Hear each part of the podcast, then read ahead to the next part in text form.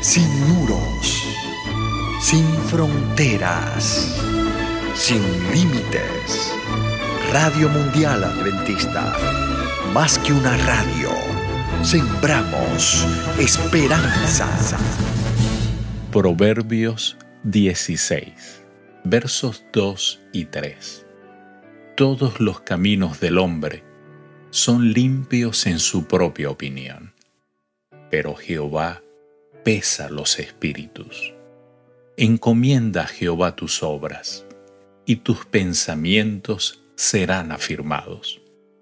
Si bien es cierto que la mayor parte de las personas reconocen sus propios defectos, es raro que, al pecar premeditadamente, no se justifiquen de algún modo.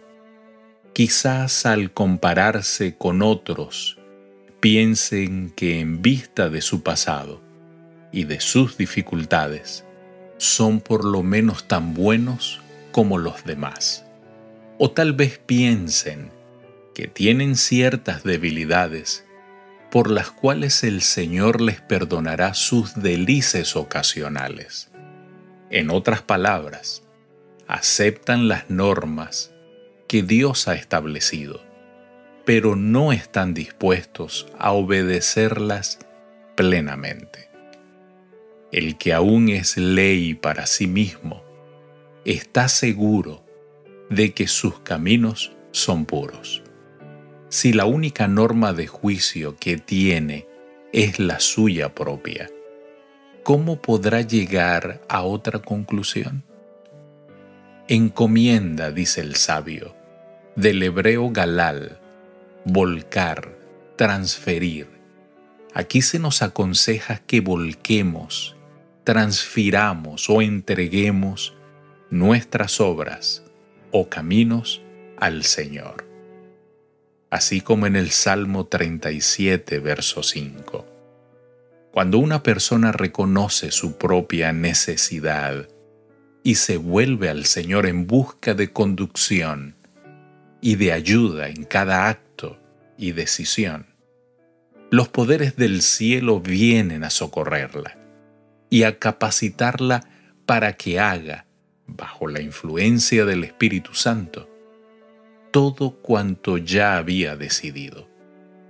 Cuando la gente está dominada por este poder, maravilla a los mismos demonios el cambio benéfico que se opera en esas personas, antes débiles y vacilantes, pero ahora con corazones determinados y valientes. Verso 16 al 18. Mejor es adquirir sabiduría que oro preciado, y adquirir inteligencia vale más que la plata. El camino de los rectos se aparta del mal su vida guarda el que guarda su camino. Antes del quebrantamiento es la soberbia, y antes de la caída la altivez de espíritu. Antes mejor. No es probable que Salomón quisiera decir que la sabiduría era superior al entendimiento, como el oro lo es a la plata más bien afirmó que ambas cualidades tienen mayor valor que los metales por los que la gente se afana tanto. El camino de los rectos se eleva por encima del mundo y de sus tentaciones, que seducen al pecador y lo llevan a la ruina. El que quiere estar en armonía con el plan de Dios, examinará cuidadosamente el camino que transita para cerciorarse de que no se ha descarriado.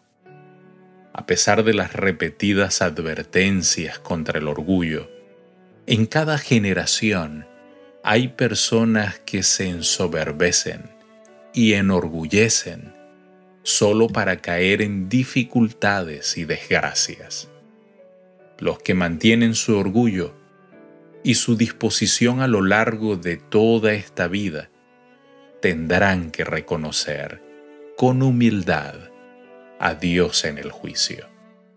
Versos 23, 24 y 32. El corazón del sabio hace prudente su boca y añade gracia a sus labios. Panal de miel son los dichos suaves, suavidad al alma y medicina para los huesos.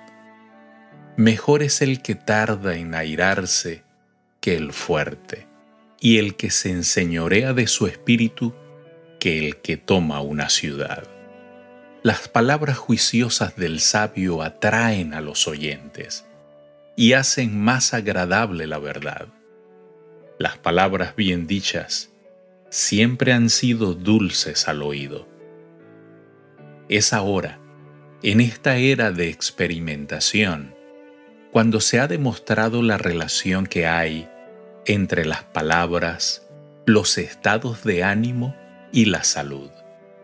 Las palabras duras y hostiles deterioran la salud, tanto del que las pronuncia como del que las oye. Pero las palabras bondadosas y suaves son medicina para todo el cuerpo. Cuando los militares conquistan la victoria, se los alaba mucho y se los considera como hombres fuertes.